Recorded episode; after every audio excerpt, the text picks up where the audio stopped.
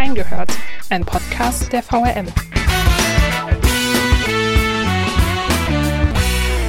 Völlige Erschöpfung, menschenverachtender Druck und Zwangsversetzungen. Diese Vorwürfe erheben Mitarbeiter des Statistischen Bundesamtes gegen den Leiter Georg Thiel. Michaela Luster recherchiert für den Wiesbadener Kurier zu dem Thema. Sie spricht mit Informanten und hat auch Georg Thiel persönlich mit den Vorwürfen konfrontiert. Was sie dabei erlebt hat, wir haben reingehört. Es sind haarsträubende Vorwürfe, die gerade in ganz Deutschland Gehör finden. Mitarbeiter des Statistischen Bundesamtes sollen vor anderen lächerlich gemacht werden. Bei D-Statis sollen Doppelaufträge an mehrere Kollegen vergeben werden. Das Arbeitspensum soll enorm sein. Und verantwortlich für all das soll der Leiter, Georg Thiel, sein. Meine Kollegin Michaela Luster deckt all das gerade nach und nach auf und wird uns heute erzählen, was sich mutmaßlich hinter den Mauern des Statistischen Bundesamtes abspielt. Schön, dass du heute da bist. Danke, ich freue mich auch. Vorweg ein Hinweis, die Geschehnisse rund um das Statistische Bundesamt sind ziemlich komplex. Michaela Luster recherchiert seit einem Dreivierteljahr in diesem Kontext. Wir werden heute also nicht auf alle Details eingehen können. Die hat sie aber in ihren Artikeln aufgearbeitet und wenn euch das Thema interessiert, und ihr noch mehr darüber wissen wollt, dann schaut doch einfach mal in die Show Notes von dieser Podcast-Folge, denn da haben wir euch alle Texte verlinkt, die bisher zu diesem Thema erschienen sind. Michaela, es geht heute also um Georg Thiel, den Leiter des Statistischen Bundesamtes. Du beschäftigst dich ja seit Monaten mit seiner Person. Wer ist Georg Thiel? Wie muss man sich ihn vorstellen? Also Georg Thiel ist 1957 geboren, er ist Kölner und äh, promovierter Jurist. Er hat dann direkt eben eine Beamtenkarriere gemacht. Er war beim Bundesamt für Zivilschutz und dann auch noch beim BMI wieder, also Bundesministerium des Innern. Bis 2006 war er dann Präsident des äh, Technischen Hilfswerks. Dort ist er gegangen, weil sich ein, eine Führungskraft dort suizidiert hat und hat in einem öffentlichen Abschiedsbrief Herrn Thiel als Auslöser genannt. Daraufhin hat Thiel um seine ähm, Abberufung oder Versetzung gebeten und dem hat der damalige Innenminister Wolfgang Schäuble auch stattgegeben und hat ihn dann zurück ans BMI äh, berufen. Doch dann ist er wieder wie Phönix aus der Asche aufgestiegen. Er wurde dann 2015 stellvertretender Leiter des BAMF, des Bundesamts für Migration und Flüchtlinge. Und dann im, seit Oktober 2017 ist der Präsident äh, bei Destatis, also dem Statistischen Bundesamt, das hier in Wiesbaden am Gustav Stresemann Ring sitzt. Er leitet also inzwischen das Statistische Bundesamt. Das ist eine staatliche Behörde, die sich um Statistiken kümmert. Dort werden also Daten zu ganz verschiedenen Themen erhoben und auch analysiert. Dazu zählt zum Beispiel der Mikrozensus. Das ist eine kleine Bevölkerungsbefragung, bei der ihr vielleicht auch schon mal mitgemacht habt. Im Statistischen Bundesamt beschäftigt man sich also mit Unmengen an Daten und bereitet die da auf. So ein Amt funktioniert aber natürlich nicht alleine. Es ist dem Bundesinnenministerium und somit Horst Seehofer als Bundesinnenminister unterstellt. Wenn im Statistischen Bundesamt also etwas schiefläuft, könnte man meinen, dass auch das Bundesinnenministerium darüber Bescheid weiß. Was hat das nun überhaupt noch mit Wiesbaden zu tun? Michaela, du hast es gerade schon gesagt, das Statistische Bundesamt sitzt in Wiesbaden. Es hat insgesamt aber drei Sitze. Einer ist in Bonn, ein weiterer in Berlin und dann eben der größte in Wiesbaden. Und genau hier melden sich nun einige Mitarbeiter zu Wort. Worum geht es denn genau? Was für Vorwürfe erheben die Mitarbeiter? Also im groben, großen würde ich mal sagen, das geht einfach unter Mobbing. Also er scheint, so sagen es mir, und es sind nicht einzelne, sondern ganz viele, er scheint Leute abzukanzeln, er droht mit Versetzungen. Wie hat eine Dame gesagt, er lässt gestandene Mitarbeiter wie Schulbuben aussehen. Es scheint auch schon mehrere Zusammenbrüche gegeben zu haben, Burnouts. Mehrere haben sich bei mir gemeldet, die gesagt haben, sie sind seit Monaten krankgeschrieben. Er brüllt sie an, er beleidigt sie, er demütigt sie. Es geht manchmal sogar um Aussehen, äh, Kleidung. Also es ist völlig unbegreiflich für mich. Missstände in den Arbeitsbedingungen sind jetzt aber nicht ganz neu, zumindest dass diese Vorwürfe erhoben werden. Bereits im April 2020 haben sich Mitarbeiter an die Wiesbadener Lokalredaktion gewandt, weil sie sich darüber beschwert haben, dass sie während der Corona-Pandemie nicht ins Homeoffice gehen durften.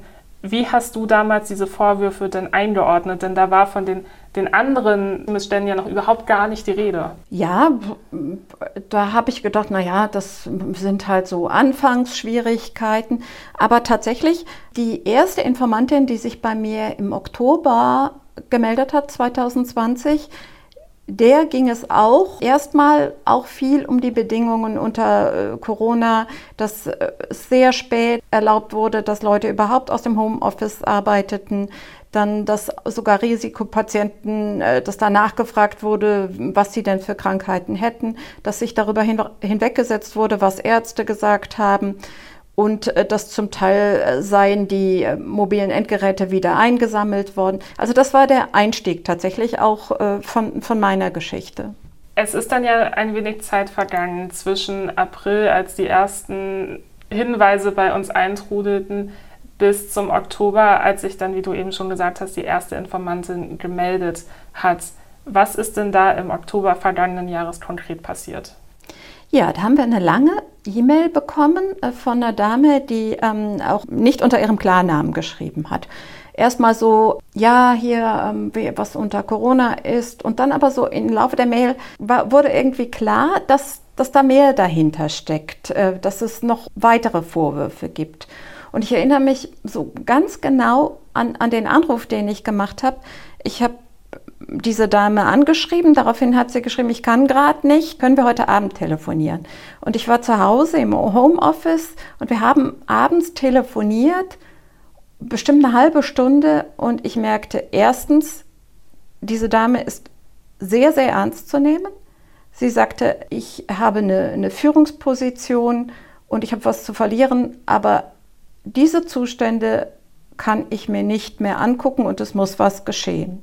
Daraufhin habe ich gesagt, ja, ja, ich glaube Ihnen, aber ich brauche mehr. Ich brauche Beweise und ich brauche auch noch mehr Informanten. Und beides hat sie mir beschafft. Was war denn letztlich der Punkt, der die Informantin in deinen Augen glaubwürdig gemacht hat? Also ehrlich gesagt schon mal mein Bauchgefühl, so wie sie gesprochen hat, natürlich auch welche internen äh, Kenntnisse sie hatte, aber letztlich, ich habe mich mit ihr getroffen und sie hat mir auch Dokumente übergeben und dann war die Sache klar. Wie bist du dann weiter vorgegangen? Ich habe sie, wie gesagt, ich habe sie gebeten, ob sie mir weitere Informanten besorgen kann und das hat sie getan und zwar aus ganz unterschiedlichen äh, Bereichen. Die haben mir immer bewiesen, dass sie dort arbeiten und dann habe ich viele, viele Gespräche geführt und bin dann mit den Vorwürfen an Destatis rangegangen, habe an die Pressestelle geschrieben und habe zur Stellungnahme zu einem Fragenkatalog gebeten. Ganz wichtig an dieser Stelle zu erwähnen, bis dato wurde kein einziger Artikel dazu veröffentlicht. Du hast im Oktober deine Recherchen begonnen. Der erste Artikel ist aber erst im Mai entstanden oder veröffentlicht worden. Im Februar fand dann dieses Gespräch statt im Statistischen Bundesamt. Da bist du nicht alleine hingegangen, sondern gemeinsam mit Olaf Streuwig, dem stellvertretenden Chefredakteur des Wiesbadener Kurier. Und ihr habt dann gemeinsam Georg Thiel mit den Vorwürfen konfrontiert. Das klingt ja erstmal so, als habe man Gesprächsbereitschaft signalisiert. Wie hat es sich denn für dich dargestellt? Ja, erstmal schon die Antwort. Also man hat mir Antworten auf meine Fragen schon mal schriftlich gegeben. Darin äh, hat man aber alles zurückgewiesen und höchstens äh, eingeräumt, ja, wegen Digitalisierung und wegen Pandemie ist alles ein bisschen schwierig. Und dann, klar, die Herausforderungen sind groß. Und deshalb laden wir Sie und Ihren Chefredakteur gerne zu einem Gespräch ein.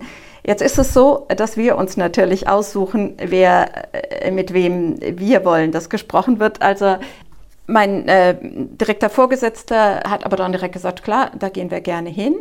Und man, ich habe dann aber auch gebeten, dass man uns informiert, wer daran teilnehmen wird. Das hat man uns gesagt.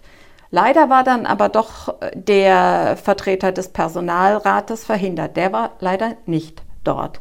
Wir haben dann in einer sehr großen Gruppe, in einem großen Saal äh, gesessen, auch mit dem Pressesprecher, der Verwaltungschefin, also verschiedenen äh, Vertretern. Und Herr Thiel hat erstmal so ein bisschen kritisiert, dass wir wir würden doch in Wiesbaden sitzen und warum wir nicht mehr über die wunderbaren Statistiken schreiben, die dieses Bundesamt erstellt, sondern da in den Fehlern suchen würden. Und er hat dann auch so einen Kurzvortrag gehalten, bis ich irgendwann gesagt habe, ich möchte jetzt gerne auf die Vorwürfe eingehen, die Mitarbeiter erheben.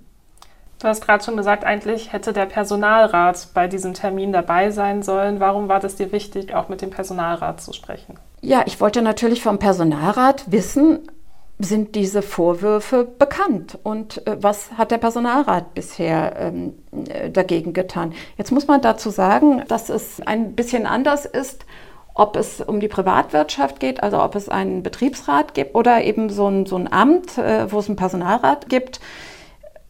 Betriebsräte können einfach so mit uns sprechen. Bei Personalräten ist es tatsächlich so, die müssen bei unseren Anfragen erst die Führungsebene einschalten. Es ist nicht so, dass die einfach so mit uns reden können. Aber in diesem Rahmen hätten sie natürlich mit uns reden können. Aber ähm, leider konnte niemand daran teilnehmen an dieser Sitzung. Sie waren also nicht vor Ort. Du hast dann das Gespräch irgendwann an dich gerissen und Thiel mit den Vorwürfen konfrontiert. Wie hat er darauf reagiert? Naja, er hat es abgewiegelt und so, so, ein bisschen, so ein bisschen immer eingeräumt. Ja, wie gesagt, immer wieder auf die Pandemie und auf die Digitalisierung ist er eingegangen. Und natürlich, da könnte es dazu gekommen sein, dass dann auch mal Aufträge zweifach vergeben wurden. Und natürlich wäre das herausfordernd. Aber als ich ihn dann zum Beispiel mit einem Schreiben konfrontiert habe, das drei Führungskräfte, die, ich glaube, für 300 Mitarbeiter sprechen. Die hatten das im Mai 2019 an ihn geschrieben und sehr deutlich die Vorwürfe niedergeschrieben, die sie an ihn haben. Als ich ihn damit konfrontiert habe, hat er nur gesagt, äh, wieso ich dann mit, mit so alten Dingern käme. Und das wäre längst beigelegt. Und überhaupt manchmal hätte man halt auch äh, in, in so Situationen unterschiedliche Meinungen. Also unterschiedliche Meinungen waren das eben bloß. Das heißt aber auch, die Vorwürfe, die an ihn gerichtet wurden, waren ihm ja dann nicht fremd. Durchaus nicht. Da bin ich sicher. Nun sollte dieses Gespräch eigentlich unter strikter Vertrautheit stattfinden. Was hat es damit auf sich? Ja, er hatte darum gebeten. Es ist so, was wir ja, wie du weißt, Hintergrundgespräch nennen. Das ist ja unter drei. Das heißt, das ist erstmal was, woraus man nicht zitieren darf. Und äh, wir hatten während des Gesprächs, hatten Olaf Streubig und ich dann immer wieder gesagt, ja, können wir das denn jetzt schreiben? Und so, es wird also um jeden Satz wurde, und jede Frage, jede Antwort wurde gefeilscht, ob das jetzt äh, unter drei ist oder nicht. Also wir hatten noch gar nichts veröffentlicht, aber Thiel und sein Pressesprecher sind dann in die Offensive gegangen und haben eine sehr lange Pressemitteilung ähm, auf die Seite von Testates gestellt und auch an verschiedene Medien geschickt. Und äh, sie haben auch intern ein Schreiben an die Mitarbeiter geschrieben. Das heißt, bis dato waren die Vorwürfe noch gar nicht in der Öffentlichkeit. Ganz genau. Und, das hat auch viele, viele Mitarbeiter ein bisschen erstaunt. Äh, meine, äh, ein paar Informanten und dann, es wurden ja immer mehr, die sich an mich gewendet haben, die haben dann auch gesagt, manche haben sich sogar geärgert, die haben gesagt, warum bläst er das jetzt alles raus, dass diese ähm, Vorwürfe sind doch noch gar nicht öffentlich. Sollten wir nicht mehr jetzt hier nochmal intern äh, gucken, was Sache ist, ja.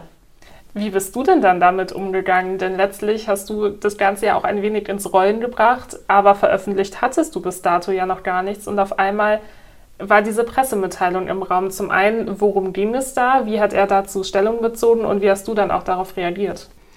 Ja, äh, es hat mich natürlich auch irgendwie irritiert, aber er hat die Vorwürfe nicht wirklich ausgeräumt. Er hat dann wieder nur gesagt, ja, äh, immer wieder Pandemie und Digitalisierung und er würde jetzt versuchen, alle mitzunehmen. Aber die Mitarbeiter und Mitarbeiterinnen, mit denen ich gesprochen habe, die haben gesagt, genau so sind die Vorwürfe. Und was ganz interessant war und was mich wirklich auch berührt hat, äh, kurz darauf habe ich einen anonymen Brief von mehreren Destatis-Mitarbeitern bekommen und das waren Destatis-Mitarbeiter, das war auf Destatis Briefpapier und alles Mögliche. Also es waren Destatis-Mitarbeiter, die geschrieben haben, äh, wie enttäuscht sie sind. Äh, sie hätten das Gefühl, er hätte uns eingewickelt und er hätte uns eingeschüchtert und sie hätten so sehr gehofft, dass jetzt ein Artikel kommt. Die sind so absatzweise vorgegangen. Sie haben dann äh, das, was seine Pressemitteilung immer so absatzweise eingeteilt und haben gesagt, doch, genau so ist es. Also äh, diese Vorwürfe, die wir ihm offensichtlich gemacht haben in dem Gespräch, seien genau so und eigentlich noch viel schlimmer. Ja. Und überhaupt war dann auch die Informantin, die haben mich dann nach dem Samstag, nach dem Gespräch angerufen und haben gesagt, sie hätten so gehofft, dass am Samstag schon was kam. Aber ich habe ja dann tatsächlich erst bis Mai, äh, im Mai was veröffentlicht, weil ich wollte immer noch mehr Informationen. Ich habe dann wirklich mit, mit vielen Leuten gesprochen. Ich habe heute Morgen mal überlegt, mit wie vielen das war. Also ich denke 30 oder so. Es ist wirklich, ich habe so viele auch noch Briefe bekommen, Mails, Anrufe, es ist wirklich, ich hatte noch nie einen Artikel, auf den so viele Reaktionen kamen und auch so emotionale, auch so, was mir manchmal schon richtig peinlich ist. Die Menschen rufen mich an, wir sprechen und am Schluss sagen sie, Frau Luster, wir sind Ihnen und Ihrer Zeitung so, so dankbar, dass Sie darüber berichten. Wir haben das Gefühl, es hilft uns keiner, aber Sie haben das losgetreten und jetzt haben ja auch verschiedene Medien das äh, aufgegriffen. Das Thema, es verbreitet sich ja. Also dieser Dank, das ist wirklich schon fast beschämend, weil ich, ich mache ja wirklich nur meine Arbeit. Das dauert natürlich von der Recherche, bis dann irgendwann ein Artikel veröffentlicht wird. In deinem Fall waren das viele, viele Monate. Ja, das ist nicht der, der Normalfall, das wirst du mir bestätigen. Also so viel Zeit haben wir nicht jedes Mal, aber das, weil es ja eben, es geht nicht um ein, gegen eine Organisation, sondern in dem Fall ja auch um wirklich eine Persönlichkeit. Und das will schon wohl überlegt sein. Wann hast du denn gemerkt, jetzt ist der Zeitpunkt gekommen, an dem ich guten Gewissens auf der Basis der Faktenlage, die dir vorliegt, auch den ersten Artikel dann veröffentlichen kannst?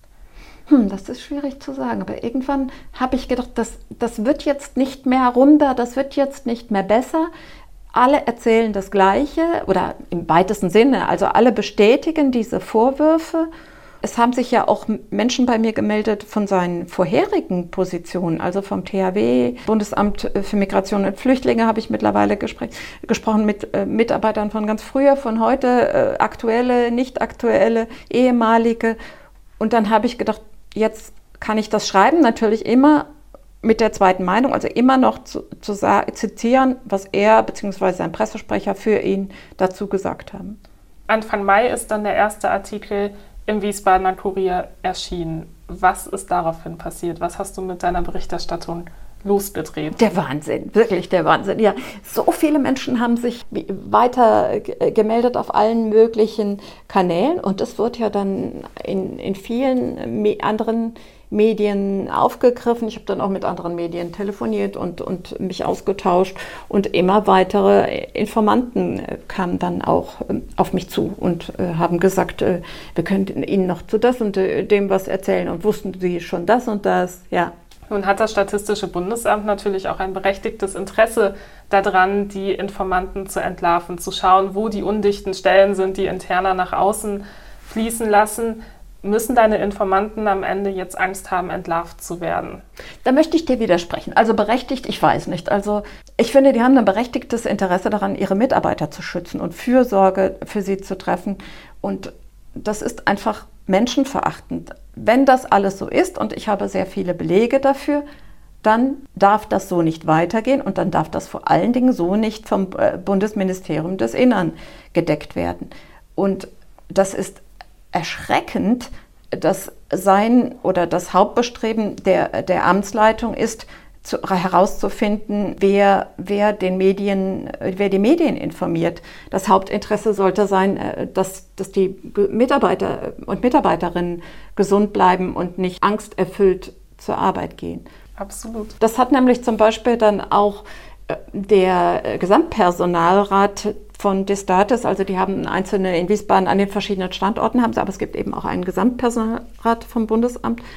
Und die haben dann nach, dem, äh, nach einer gewissen Zeit, ich glaube nach meinem zweiten Artikel und überhaupt dem Medienecho, haben die an ihre Mitarbeiter geschrieben, doch, liebe Mitarbeiter, uns waren die Vorwürfe bekannt und äh, wir haben die Amtsleitung auch damit äh, konfrontiert mehrfach. Die hatte aber kein anderes Bestreben, als oder ihr hauptsächliches Bestreben war aber, dass wir Namen nennen, wer sich an uns gewendet hat. Und das dürfen wir nicht, sagt der Gesamtpersonalrat, und hätten wir natürlich auch nie getan. Ja. Das heißt, der Schutz der Mitarbeiter, die so mutig waren und diese Missstände öffentlich gemacht haben, der steht da immer noch an erster Stelle. Und absolut, absolut. Auch wenn ich ähm, jetzt mit der, meinen Informanten spreche, nenne ich natürlich immer noch nicht die Namen der anderen, auch nicht untereinander. Ich habe mir jetzt so ein System überlegt, die heißen jetzt immer IV oder IZ oder sowas, also äh, für, für irgendwelche, also das sind dann, ich nenne nie Klarnamen, wobei die jetzt anfangen, sich zu vernetzen und das finde ich eine sehr, sehr gute Sache, denn so werden sie stärker. Der Druck auf Georg Thiel wächst natürlich, gerade wenn du auch weiter berichtest. Ich werde weiter berichten. gerade wenn man auch bedenkt, dass die Informanten ja jetzt nach und nach auch immer mehr Details auspacken. Du hast aber immer wieder auch Georg Thiel mit den Vorwürfen konfrontiert. So fordert es ja auch die journalistische Sorgfaltspflicht. Welche Reaktion hast du denn von ihm daraufhin jetzt nochmal bekommen? Denn die Berichterstattung ging ja weiter.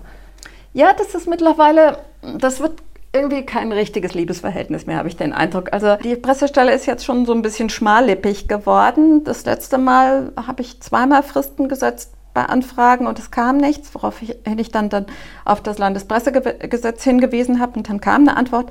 Aber die Endsätze waren dann zu persönlichen Dingen und interner geben wir weiterhin keine Auskunft. Ne? Ich habe dann gefragt, stimmt es, dass eine Abteilungsleiterin auf Steuerkosten ein Laufband bekommen hat oder eine, eine monatliche Zulage? Das wurden mir von mehreren zugetragen. Das hätte ich gerne gewusst. Oder stimmt es, dass Herr Thiel eine Verlängerung seines, äh, seiner Amtszeit über das äh, Rentenalter hinaus beantragt hat, hätte ich alles gerne gewusst. Äh, hat man mir aber keine Antwort gegeben. Oder zum Beispiel die Frage, ähm, stimmt es, dass Herr Thiel einen Eintrag in seiner Personalakte hat, dass er nie wieder Führungspositionen übernehmen darf? Finde ich auch eine sehr spannende Sache. Habe ich sowohl ihn als auch das BMI gefragt. Aber leider, leider, leider darf man mir dazu nichts sagen das hilft natürlich nicht so richtig weiter. Was glaubst du, wieso äußert man sich da hingehend nicht? Also in manchen Dingen ist es richtig. Also in Personaldingen ähm, darf man nichts sagen. Aber zum Beispiel habe ich auch Anfragen an den Bundesrechnungshof gestellt ähm, bezüglich äh, des Zensus, was mal früher die Volkszählung war. Da wird viel, viel Geld für externe Berater ausgegeben. Und das hätte ich einfach mal gerne aufklamüsert gehabt, ob das normal ist in diesem Rahmen. Viele Mitarbeiter sagen, nein, das ist nicht normal und haben sogar eine anonyme Eingabe an den Bundesrechnungshof äh, gemacht und gebeten um, um eine Prüfung. Aber leider, leider hält man das nicht für nötig. Inzwischen haben ja auch andere Medien, wie du vorhin schon gesagt hast, aus ganz Deutschland den Fall aufgegriffen. Der Fokus zum Beispiel sieht in den Vorwürfen der Mitarbeiter keinen Einzelfall mehr, sondern spricht vom Systemziel. Worauf fußt das denn und wie schätzt du das ein? Äh, Focus Online hatte damals schon berichtet, als sich der Mitarbeiter beim THW suizidiert hat. Und äh, ich glaube, dieses System, das hatte auch damals der Herr der sich umgebracht hat, auch in seinem Abschiedsbrief geschrieben, der, der mir übrigens auch zugeleitet wurde, was erschütternd ist, dieser Brief, den Brief zu lesen. Ja, es scheint tatsächlich so zu sein, alle, mit denen ich telefoniert habe, also zum Beispiel eben auch von THW oder eben vom, vom BAMF, die haben immer erzählt, das System ist, er kommt irgendwo hin, stellt alles auf den Kopf, stellt Mitarbeiter, die ihm nicht passen, kalt, holt in externe rein und äh, baut ein System von ähm, Zucker, Zuckerbrot und Peitsche auf. Ein System von Druck und Angst. Das scheint er wirklich in jedem seiner Ämter gemacht zu haben. Ja. Und eben auch beim technischen Hilfswerk, wo es dann ja in einem Fall zu einem Selbstmord gekommen sein soll, wo der Abschiedsbrief an Georg Thiel adressiert war. Das ist ein unfassbar schrecklicher Fall, denn gerade wenn jemand Suizid begeht, dann macht er das ja nicht mal eben so, sondern dann steckt da eine ganz lange Zeit des Leidens und der Verzweiflung und Ausweglosigkeit dahinter. Trotz dieses Abschiedsbriefs, den es damals gegeben hat, kam das Innenministerium aber zu dem Schluss, dass Georg Thiel keine Verantwortung für diesen Suizid trägt. Nun liegt dir der Abschiedsbrief in Kopie ja auch vor. Wie ordnest du das ein? Gut, das ist wirklich so schrecklich. Ich will mich da, da will ich mich, glaube ich, wirklich nicht so weit aus dem Fenster hängen. Aber dieser Mann, dieser Mitarbeiter vom THW, er hat sich in seiner Dienststelle erhängt. Und wie gesagt, er nennt in seinem Abschiedsbrief Herrn Thiel und ich denke, viel mehr muss man dazu nicht sagen. Inwiefern spielt der Fall für die Vorwürfe heute aus dem Statistischen Bundesamt überhaupt noch eine Rolle?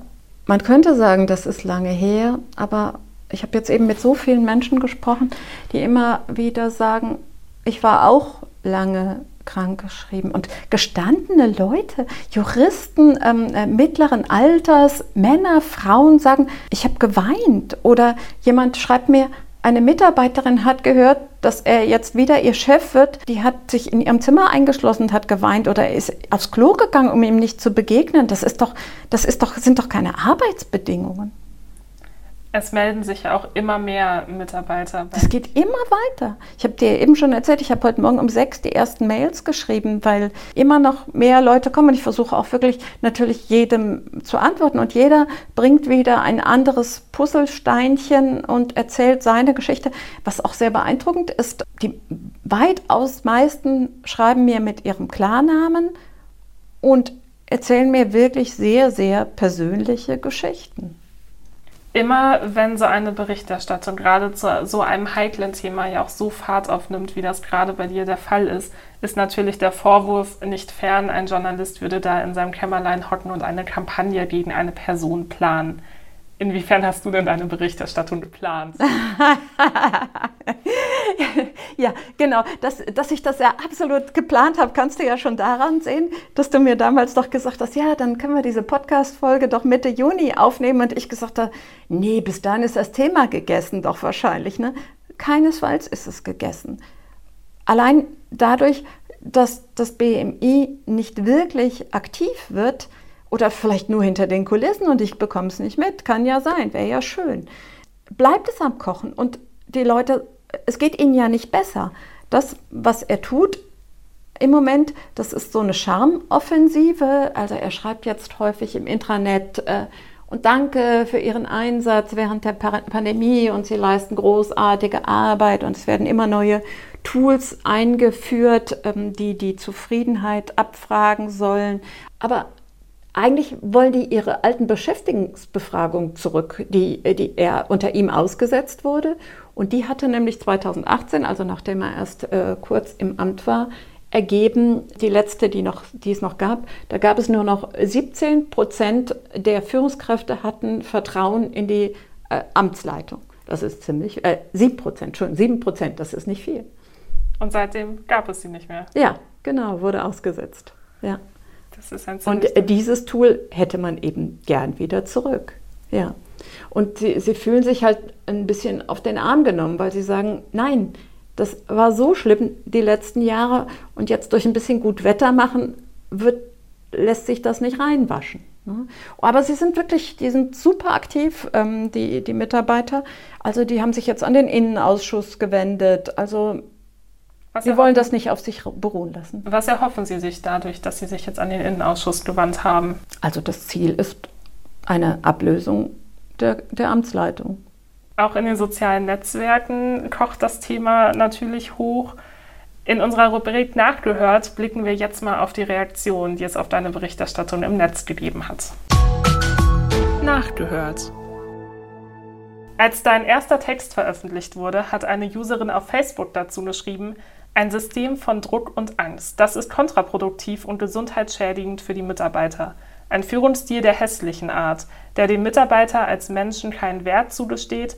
Ein empathischer Mensch fühlt und spürt es, ob ihm der Vorgesetzte menschlich zugewandt ist oder nicht. Ob er als Mensch gewertschätzt wird oder als austauschbares Objekt gesehen wird. Leider noch sehr verbreitet in der Arbeitswelt. Das bringt es gut auf den Punkt, habe ich den Eindruck. Dann unter der Karikatur zu Georg Thiel fragt eine Userin, warum geschieht hier nicht schneller etwas? Tja, das fragen wir uns alle und da versuche ich wirklich gerade dahinter zu kommen. Was es da für Bünde oder für Schutzmechanismen gibt, warum sowas möglicherweise gedeckt wird, weil dem BMI sind die Vorwürfe bekannt. Also auch da geht es gerade darum zu verstehen, warum es so läuft. Und unter einen weiteren Artikel von dir kommentiert eine Userin, Danke, dass Sie sich diesem menschenverachtenden Drama annehmen. Bitte, bitte bleiben Sie dran und lassen sich nicht einschüchtern. Durch die Öffentlichmachung der Zustände sehen viele Mitarbeiter des Statistischen Bundesamtes wieder einen Hoffnungsschimmer. Ja, das geht mir wirklich unter die Haut. Ich habe eben schon gesagt, und dieser Dank, das kommt wirklich richtig oft.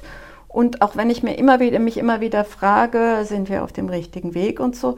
Und das bestätigt es doch. Was erwartet uns denn jetzt noch in Sachen Statistisches Bundesamt in den nächsten Wochen? Wie ich weiß, sind die anderen Medien auch noch dran. Also wir werden weiter berichten. Und es kommen noch viele Aspekte und ich erfahre immer weiter neue Dinge und ich werde auch weiter darüber berichten. Und an dieser Stelle ist, glaube ich, auch ein ganz dickes Dankeschön verlegt, wie viel Zeit du in diese Recherche investierst. Du hast das eben schon gesagt, du schreibst auch morgens ab 6 Uhr schon die E-Mails und da werden viele Überstunden auch angehäuft. Du hast dich dem Thema aber angenommen und gehst den sehr intensiv nach. Da sind, glaube ich, sehr, sehr viele Mitarbeiter, wie du eben schon gesagt hast, sehr dankbar für. Danke, dass du dir auch heute für die Podcastaufnahme die Zeit genommen hast. Und wenn ihr jetzt noch Lust auf weitere Folgen reingehört habt, dann seien euch die fünf Folgen zum AWO-Komplex empfohlen. Philipp Dorillo und Lea Hellbach haben das Schritt für Schritt nochmal zusammengefasst, wie sich die Missstände rund um die Wiesbadener AWO entwickelt haben. Und sie blicken auch auf die Verleihung des Wächterpreises an die Wiesbadener Lokalredaktion zurück. Danke, dass ihr auch diese Woche wieder zugehört habt und wir hören uns in einer Woche immer mittwochs mit einer neuen Folge reingehört wieder. Bis dahin, tschüss.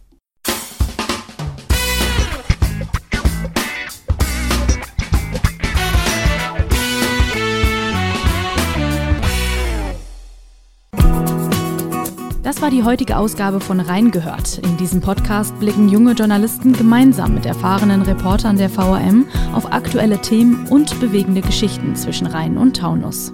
Ihr wollt noch mehr spannende Geschichten, Reportagen und News aus eurer Region? Dann probiert doch einfach mal unser Plus-Angebot aus. Einfach reinklicken unter vrm-abo.de slash podcast. Ein Angebot der VRM.